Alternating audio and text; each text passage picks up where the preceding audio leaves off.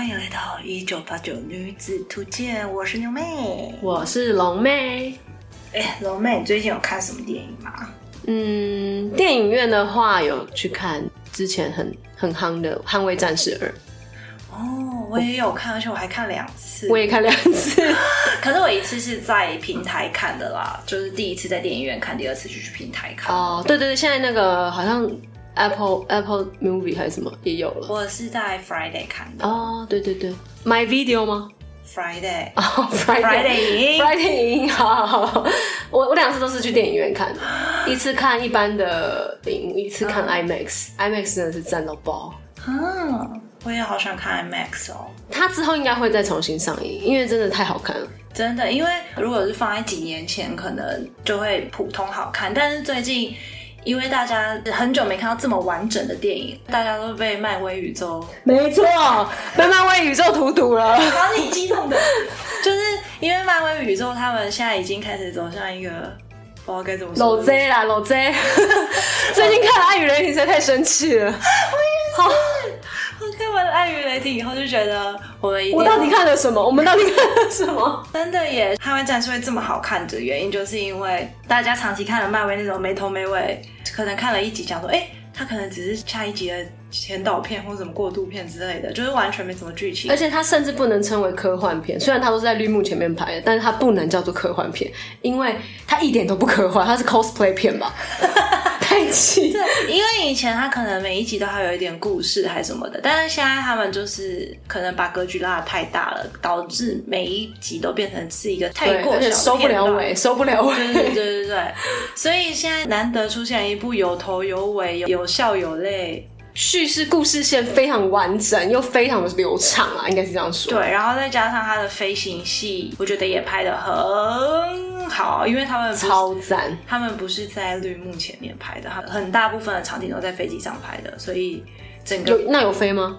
真的飞啊，真的飞啊，所以好几哦，我知道，我知道，他他们不行，而且他们有真的去考那些飞行执照，就是但是我以为是在坐在里面拍，他有飞哦。这呃有考到的人真的有飞，但不然大部分是坐在他们不是有一个前面跟后面的位置吗？嗯蛮、多是坐在后面的位置，然后前面是真正的飞行员带着你飞，然后他在后面演录子录这样子哦。然后我也有看一些幕后特辑，他们说他们为了保持真实，让大家知道他真的是在飞机上拍的，他那个飞机上面的线都还还留呃着。故意故意拍到那个对，所以我。第二看第二次之后，我特地看一下，哦，真的，大家都那些线都还在。反正这部就很推荐大家去电影院看，因为之后应该会再重新上映。而且我觉得是因为疫情的关系，这两年的电影没有什么在院线上，所以现在突然异军突起了一部这么好看的电影，大家就是着了魔的去看。像我就看了两遍，真的耶！那、你是跟不同人去看吗？嗯对不同人。不好说，不同人啦，没有啊，因为我老公不愿意陪我看第二遍啊，他说你干嘛看第二遍？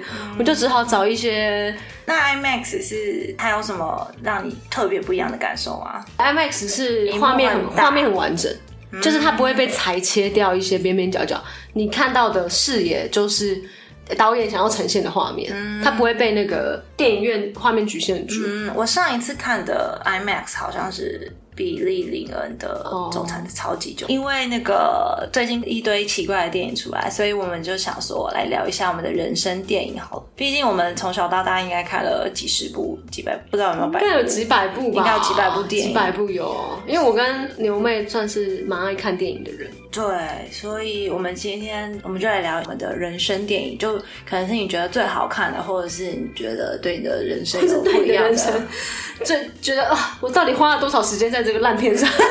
人生电影，也可以，也可以，好不好？龙妹现在是攻略第一部，我先讲嘛，因为我们现在是想说，一部是外国的电影，一部是台湾的电影，因为我们也是要平衡一下呃对，平衡一下，让大家知道我们台湾也是拍不少不错的片啦。嗯好，那我先来讲台湾的好了。嗯，台湾的就是因为其实我看台湾的电影不算多，大部分还是看好莱坞或是国外的电影比较多。嗯台湾的电影是后来可能上大学、出社会之后开始比较有，可能也是那时候台湾电影才比较崛起啦。嗯，就是从《海角七号》对对对对对，当然以前什么什么普派小子那个算吗？好，那个如果朱延平的也算，也也是有看啦。那个新乌龙，对对，新乌龙好好看呢、对，还有什么桃太郎那个叫什么？就谢金燕演那知个，就是那个可爱的有龟仙人啊淘汰，啊，对对对对对，那林小楼，还有林还有灵芝小子，对对对，就是那个那个是电视剧吧？我不知道好，没关系，先不论那个那那边的电影的话啦，就是真正。这应该是《海角七号》之后，我有一部喜欢的电影叫做《女朋友男朋友》，桂纶镁跟谁啊？那个张孝全和冯小岳，它是二零一二年的电影，离这现在也十年了。我只记得这个海报，但是剧情我好像没什么印象。哎、嗯他在讲啥？它的大纲我现在可以爆雷吧，因为毕竟都是十年前的电影了。请报。嗯，他就是在讲呃青春的碰撞，跟你长大之后跟青春的想象有什么不同？这样，嗯，嗯，这样听得懂吗？太 笼统。你我跟你说，你龙妹，你这个就是台湾导演的通病，在那边为赋新词强说什么？啊我觉得没有哪一个很浓朦胧。哦，你说我哪一个我现在这个说辞哪一个很吗？好，我自己讲剧，情，好不好？我讲剧情。朦朦胧胧。反正呢，就是凤小月、桂纶镁跟张孝全他们是三个，呃，好像在戒严时期的南部的中学的好朋友，高中啦，高中还是大学，大学吧，好朋友。然后他们呃是对未来憧憬非常有热忱的，然后他们会去参与一些学运啊，或是在学校办一些刊物啊。然后呢，他们三个当然有男有女，在青春期就会。呃，有一些什么爱来爱去的情况，那呃，桂纶镁喜欢张孝全，但是凤小岳喜欢桂纶镁，所以凤小岳就跟桂纶镁告白了，反正后来他们就在一起了。嗯，但是呢，张孝全他又跟凤小岳之间有点情愫，嗯他就是剪不断理还乱的三角情愫啦。对，但是这是呃故事主轴的一部分而已，很大一部分是在讲他们在学运，在对于青春期对未来的憧憬的呃想象。所以，当他们成年了之后，嗯，他们回头看他们青春时候的想象，会觉得很讽刺。是张呃凤小岳在青春期的时候，青春期好，就是在他们学运呃起的，他算是一个领袖，他他是一个非常敢于去碰撞体制的领导人，嗯，有点像之前太阳花学运什么进入体制内的那些人一样。凤小岳是这样的人，但是。他在成年之后，他却选择进入体制内，变成一个呃他当初对抗的人，对，变成了一个呃类似什么发呃什么部门的发言人，政府什么部门的发言人，然后花哎，没我没讲你讲的哦。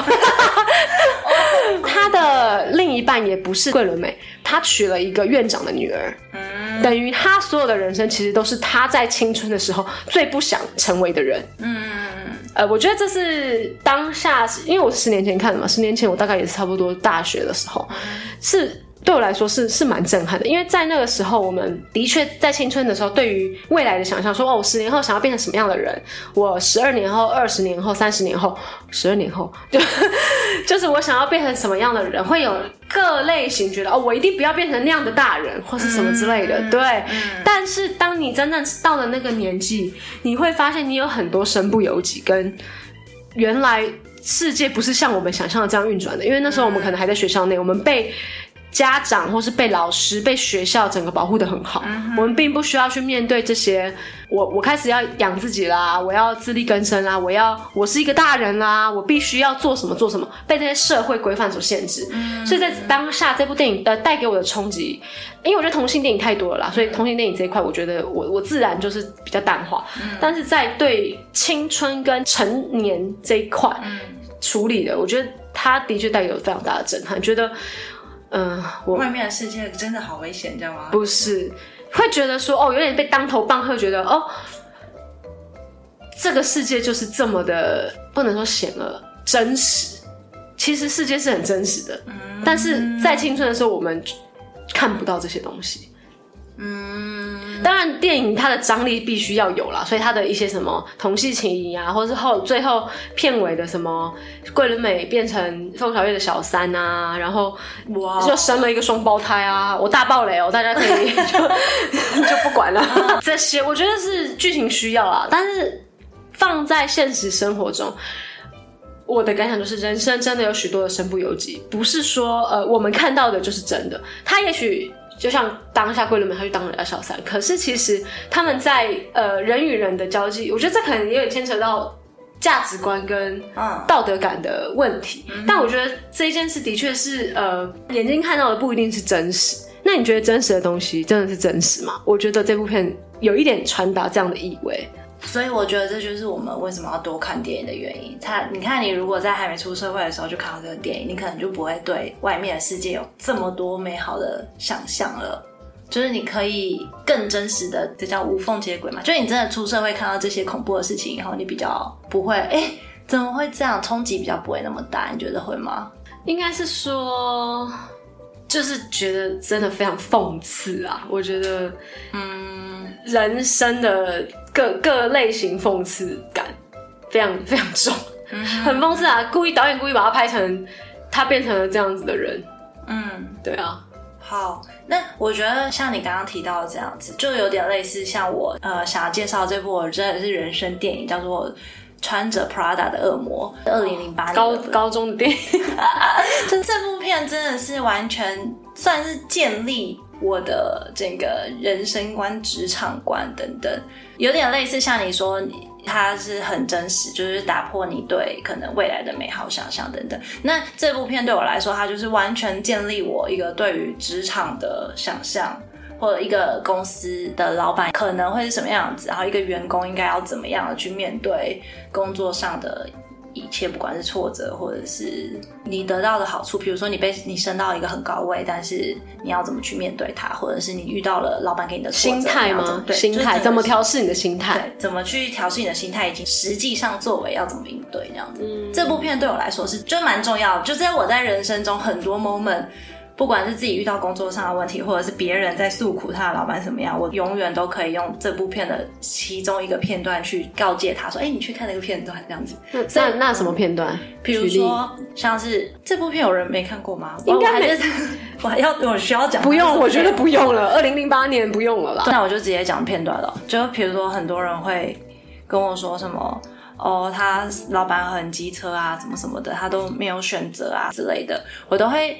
啊，我被逼的，对我是愿意这样子做的，我没得选。我觉得，比如说，好，假设他说，呃，我不想要这个工作，然后我就会说，那你就换啊。然后他就说，可是我没有，有很多可是啊。对，说可是我我没有，我要怎么样怎么样，我没有，我现在没有选择啊，我就是只能继续这样这样这样之类的。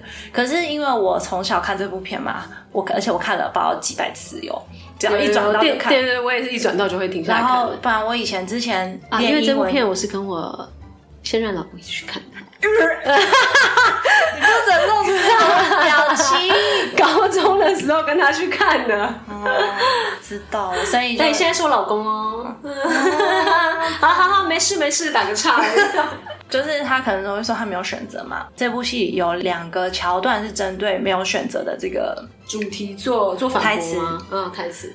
比如说一句是第一次那个男女主角 Andy 他在讲说 I have no choice 的时候，那个光头的那个 Net，我不知道你记不记得？我知道他的那个设设计师。对对对对。他就说，You always say you have no choice, just like you didn't make all the decisions。就是你老是说你没有选择，讲的好像你从来没有做过所任何决定对，但是其实所有的选择都是选择，没错没错，同意同意。你从早上起床要不要去上班，都是你自己选择的，你大可不要去上班。没错没错没错，同意。对，然后另外一个是我印象最深刻的是 Andy 在最后很后面很后面，他已经。他发现自己好像有一点要走 Miranda 的路的时候，他一样又讲出了一句 "I have no choice"。可是 Miranda 跟他说：“Oh no, you chose. You chose to get ahead. You want this life. Those choices are necessary." 就是没有你选，他就是他有讲我没有选择嘛？他说没有你选了，你选择要继续这么做，而且你想要过跟我一样的生活，你想要过你现在这种。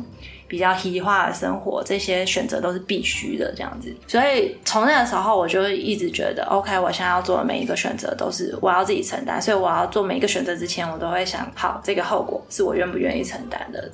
因此到现在，我不记得我有做过任何什么后悔的事情。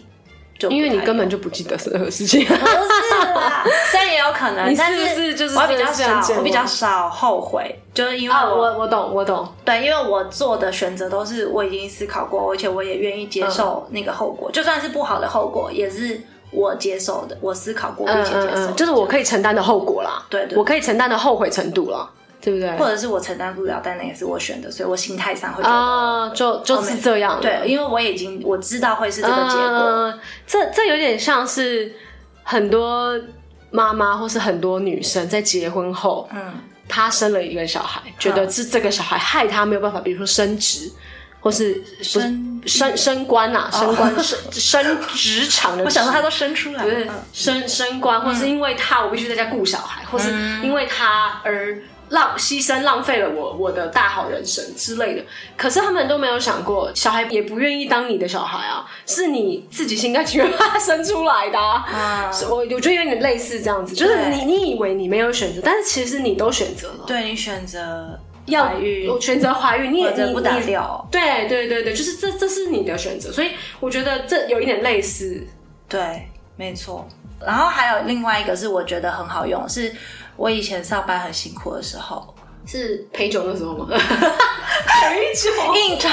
哦，应酬啦，应酬，正常应酬，我们是有穿衣服的正常酬，应酬。还没有钱，陪酒还有钱。对呀、我那时候也是啊。好好了好了，我就是那时候上班很很累的时候，所以我那时候有一句台词超好用，就是他的对面那个助理叫做呃，我知道 Emily Emily，对对对对，Emily，对面的 Emily，她有一幕就是工作呃很累很累很压力很大的时候，他就开始边用电脑边说 I love my job, I love my job。这个超好用，洗脑自己。对，就是你工作觉得压到快要到临界点的时候，你就开始 I love my job, I love my job。哦，你真的就 love 咯，你就可以继续做就是你骗。你你骗过自己啦，就是 骗过自己就都 OK 了。对对对，你就是突然一个这样子，一个中间加这几句话，你就会突然觉得 OK，又好像又做了下去。而且因为那个里面的 Miranda 是一个算是比较恐怖的老板嘛，所以所以你所以我没有有，所以我出社会以后，我觉得每一个老板都还好，都比较不像我同之下吗对，比较不像我同事会一直抱怨老板很机车啊，老板很怎样的。是因为我从高中，这是高中的片高中高中我从高中开始的印象中的老板就长这样，长 Miranda 那样。还没有真的有老板的时候，你的老板印象就已经就已经长 Miranda 这样了，哦所以我出来就觉得啊老板人其实也还好啊老板人都好好他没有叫我跑去帮他买牛排，然后买了又不吃，把它你那个。很奴哎、哦，台湾人好奴哦。可是我觉得对我来说是好的啊，因为我的心态就不会觉得老板好机车，老板你已经看。过最差的了。对对对，我觉得就是这整部片都是这样子的。刚刚那个选择还有一个，就是我在做功课的时候，就想到我之前有记下来的一部台湾的剧叫《醉梦者》，它里面就有讲到说，人最麻烦的事是对自己的选择不甘愿。被迫两个字是假的，不是懦弱就是虚伪，你是哪一种的？这样子就是劝奉劝大家，你就是选择之前一定要想清楚，然后想清楚了以后，你就你就去坦然的面对你的对选择，不要要说什么是被逼的，除非你真的是被绑起来毒打一下逼。但但我觉得有时候也不能想太清楚啦。我觉得有有有的时候，因为你想太清楚，你可能就看每个人的个性，可能就却步啦。啊你根本一件事都做不好，就是你没有办法去做任何的事情，因为你都想太多。可是，那你这个清楚的界限是啥呢？呃，清楚的界限应该是说，呃，不是说一直想、一直想、一直想去钻牛角尖，说哦，这件事做了我我会怎么样，我会怎么样？我觉得你应该是要去转换自己的心态，说这件事情的后果可能有 A、B、C、D、E。那哪一个后果是我最不能承受？比如说 A 好了，A 这个是哦，我真的做这件事，我这件事做有这个 A 这个后果，我真的是超级后悔的。那你就要去评估，那如果是 B、C、D、E 的几率跟 A 的几率，会不会太复杂？了解，但是是如果你都想清楚了，以后做与不做也是你的选择啊。对啊，对啊，就是如果你不做，你却步了，你不做，那却步以后的后果你，你要不要承受，对吧？哦是啊，是啊，我懂你的意思。所以其实你的意思是做与不做，去与不去，do or not to do 都有后果，对，是哪一个后果你比较能够承受的？对对对。啊，我懂了，我懂那你选择要做了以后，那你就下一个选择嘛，你要怎么做？啊，就像你一开始就像打那个 NPC 一样嘛，有任何很多分叉，你是要这个对话呢，还是这个对话呢？对啊对啊哦，我懂，我懂。对啊，就像你早餐很想喝大冰奶，你可能就要老塞，你那你还是你要喝热咖啡，那如果人家跟你说我都要，小孩子才做选择，那也很好。那你要 这也是一个选择哦那你那你有可能会因为吃太多，这是这是 option three 哎，这是这也是一个选择，没错没你有可能就会因为吃太多就肚子很疼，就是这这是各种选择。对对对，OK OK，我懂。就是这部片超级好看。好，这部片我也是蛮推荐。大家可以在哪里看到？母神节这部片太久了，这可以哪里看到？迪士尼 Plus 可以。哦，电视也都有播啦，对不对？但是电视可能就是片段。对，而且你就可能没办法随时看，你看到可能从中间开始这样子。啊，我刚刚那部那个女朋友男朋友，嗯，他可以在那个好像 My Video，就是好像是台湾的平台吧。嗯。台湾你打 My Video 好像可以找到这部。女朋友、男朋友啊，对，而且这部片它是用女朋友先，不是男朋友先，我觉得也是导演设计的一个巧思。嗯，因为当时可能还比较重男轻女吗？不是，其实因为我觉得导演他想主要最主要的主角其实是桂纶镁，其实是那个女生。嗯哼，对，另外两个男生比较像是衬托他去发展这个剧情的配角。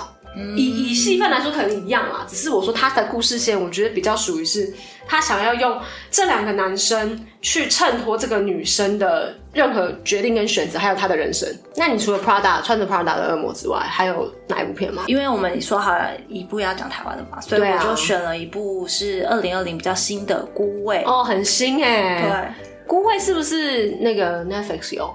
我记得好像之前有占领排行一阵子。Yes，在 Netflix。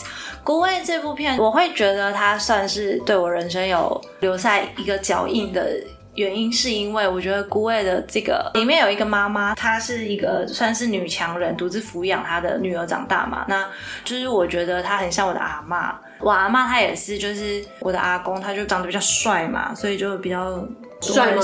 帅啊！真的假的？看我就知道了吧。呃，不然你把那个阿公的照片贴在 IG 上面，给大家欣赏一下，可以吗？年轻人的，我回去问一下，可以吗？大家可以看我们的 IG 哦，哈，留言看帅不帅？知道了，好。因为我阿公就比较帅嘛，所以就比较多梅亚靠上来，或者他靠上去这样子。所以我阿妈也跟剧中的阿妈一样，自己辛苦的带着小孩长大的。但是剧中这个阿妈，她就是在老公已经离家出走不知道多久，几十年以后，突然有一天，她在七十大寿的时候接到一个电话，说她老公过世了。这应该也不算暴雷啦，这个应该没有，这个就是前情提要都有的吧？对，哦，反正就是她在七十大寿的时候接到她老公离世，然后。她老公就是在外面挥绿了一一辈子，她最后想要死在自己家这样子。那她就是心不甘情不愿的帮她老公在筹办丧礼的时候，这时候又发现陪伴她老公度过晚年的那个女生红粉知己也有来到丧礼现场这样子。所以她就是在面对跟自己的和解、跟那个女生的和解、跟她老公的和解的这个故事。那因为我阿妈是到现在都还没有跟我阿公和解，我阿公你阿妈几岁？他们八十几岁哦，对，哎，我阿公是因为也还健在，所以他也没有像这个剧中有这个机会可以，没有一个契机。对对对对对，所以我我阿妈到现在都还是没有办法放下。他现在讲到我阿公，都还是会有一种愤恨不平，对，没怨恨怨恨。对，你可以感受到他因为爱才有恨嘛，他没有办法做到完全。不恨他，因为没这个人，没有情绪，没办法。对对对，他他讲到他都还是觉得很生气。然后我之前想试图想要让他看这部片，结果他看不下去，因为前面就有那个她老公在外面乱搞，然后她拿菜刀去呃抓奸、扣抓奸的故事嘛。阿妈有吗？然后有啊，我阿妈有拿菜刀，可是他不是对我阿妈有拿菜刀出去过。然后我阿妈可能就是太太像自己，他就觉得啊不好看啦这样子。你也是蛮变态的哦！直接拿这部片 去要给你阿妈看，没有好吧？我想要让他知道说也有这种解决方哦。我想到我阿妈在哪里看不下去了，就是那个女主角她在面对那个她老公的红粉知己，在丧礼上面对红粉知己的时候，她是安静，当做什么事都没有的，没有，然后很有礼貌的，对，也很有礼貌的应对，然后最后他可能还。抱有一点好奇，想要问他说：“我老公当后面这几年在做什么的这样子？”然后我阿妈看到这个地方，她就觉得那看门后面呢？对对对对，我想起来了，因为我就记得他他对于这一幕，他就说：“如果是他的话，他一定会怎么打下去？因为扯他头发，什么 什么之类的。”好刚烈的阿兰哦。对，或者是在前面的时候，他就说：“如果是他，他才不会帮他办丧礼，他才不会怎样怎样的。”就是。他对于这部片是很多不满的啦，他还是好像还没有想开，我真是抱歉。哦，你这很金变态，直接拿这部片去给你阿妈看。对啊，就是想要阿兰也可以跟秀英一样和解，阿兰就不用了。阿兰这样很好。对我现在这一年的想法有转变，我觉得就像我们不想要大人管我们一样，我们也不要管大人想要做什么，大人想要这样就他们有他们。的课题，他们有他们的人生。你你可能可以告诉他有这些方式，对对对但他要不要做就是他的选择。我选择了你。你选择了我。好，停。好，好，大概是这样子啦。反正就是这部片，虽然不像穿着 Prada 恶魔对我来说这么人生意义重大，但是这部片也是一个我对于我阿妈的期许啊。嗯嗯嗯，那龙妹，你还有另外一部是啥呢？有哎、但这部片更久，超级久以前，它它是那个一一九九九年的，哇，一九九九年，嗯，真的蛮久的。一九九九年，呃，叫呃异次元骇客，嗯，这部片在演什么？这部片我好像完全我觉得应该很少人听过这部片，嗯因为这部片真的蛮不有名的。它是那种邪点片吗？呃，我觉得不太算，它是科幻片，它是跟那个那部片叫什么？骇客任务啊，对对对，骇客任务同一年的电影，但是因为《异次元骇客》它是有文本的，文本是一本一部小说，但是呃，在很古早的电影的时候已经被拍过了，法国片叫做《世界旦夕之间》，它好像在一九年初。呃，还是一九五五零年，我忘了，反正就是非常久以前，法国人用这个文本拍过这部电影了。然后一九九九年，这个电影是好莱坞他们再翻拍过的，它是一部扎实的科幻片。它的呃，不管，因为它已经一九九九年，我就是要爆雷了。没关系，我们刚刚已经全部都爆了。呃，但是因为其实这部片，如果你知道剧情，你再去看，它的惊喜感会比较少啦。嗯，但是我我我想要讲一下这部片，很真的很值得一看是。呃，我觉得它算是模拟世界的科幻电影的始祖。嗯，像不是有什么一级玩家，还有那个全面启动，就是类类似都有点世界的世界的世界，还有什么楚门的世界，什么类似这种，有点有点类似这种。我觉得跟这部片的呃基础的架构。架构嘛，呃，不是架构，应该说中心思想蛮像的。中心思想，他就是在讲呃，有一个男主角，他是在年份我忘记了，但是他就是比如说是呃，好两千年好了，两千年的一个科技公司工作，然后他们的公司是在做一个。呃，模拟一个世界，就是好像是一九三几年的一个城市，好像是芝加哥吧，一九三几年年代的城市，然后他们会用他们的意识下去那个城市，看这些时代的人的生活。那有一天，他发现他的老板就创造这个这个一九三几年的这个老板，因为每次都只有他进去，他发现他就死掉了，嗯，突然消失，突然死掉了，他就很纳闷，然后他又留下了一些讯息，要他一定要进到这个世界去看看，嗯，那个男主角就进去了，他就发生后面一连串的事情，嗯，然后他就开始。呃，思考他现在身身在两千年这个世界是不是也是真实的？嗯，于是他就去探索。我真的是不要讲太明，大家还是去看。好他就去探索，后来发现令他惊讶的事实是，他发现了一些事，让他发现原来他生在这个世界也是假的，也是假的，也是。比如说，二零五零年的人去创造的一个两千年的世界，去看这些人在里面生活，嗯，就是非常就一层接着一层接着一层。嗯它呃这个概念就是真的很像那个吧，全面启动，有点像是真的，只是是用做梦的，还是是用用它也有点像做梦，它它有点 VR，它有点像 VR，戴了一个头盔，有点像一级玩家这样啊，对，有点像 VR 这样，很先进的一个。很先，不是很先进的一个，而且这本小说是很久以前很久以前写，当然他没有写说哦戴什么头盔什么，嗯但是他的概念是真的是跟现在非常像的，难怪人家说科幻电影就是其实是未来式？对，是未来世界未来人写的。嗯，这部片真的非常好看，然后它的呃有一个中心思想是笛卡尔有讲过一句话，他讲说我思故我在，对，这句话的意思你知道吗？就是我思考，所以我存在。呃对对对对对，类呃简短版是这样应该是说思考对我思考当下的同时，就证明了我是真正真真实实存在的，对我是存在的。但是这个世界是真的吗？还是假的？嗯，就是很难说嘛，因为你怎么知道我们现在这个世世界是真的还是假的？是不是谁创造未来机器人创造出来的地球？所以这部片当下看到哇，觉得哇拍的实在太赞了吧！他应该是说他有一点哲学啦。嗯这件事情本身本来就是哲学，我思故我在这件事情本来就是一个很哲学的事情嘛。对只是他用非常呃文学的角度来写下、书写下来。嗯，就像我们可能有时候会突然有空白，忘记某一个片段。我你常常对不对？我这怎么样？这部片对，这部片其实就是在讲这个时候，其实就是上面的人下来占领你的意识。那我一定是假的。我我我人生遗失很多片段，真的，他他他这部片就是有点讲说某某某去杀了一个人，但是他本身不知道，但是所有种种迹象都指向是那个人是他杀的，他就觉得我就是没有杀，为什么要一直说我杀？但他开始发现，哎，我会有一些片段跟一些夜晚是遗失、丧失记忆的。原来那个片段就是看着他们的人，把他们的意识传送下来到你的身体里去做事情。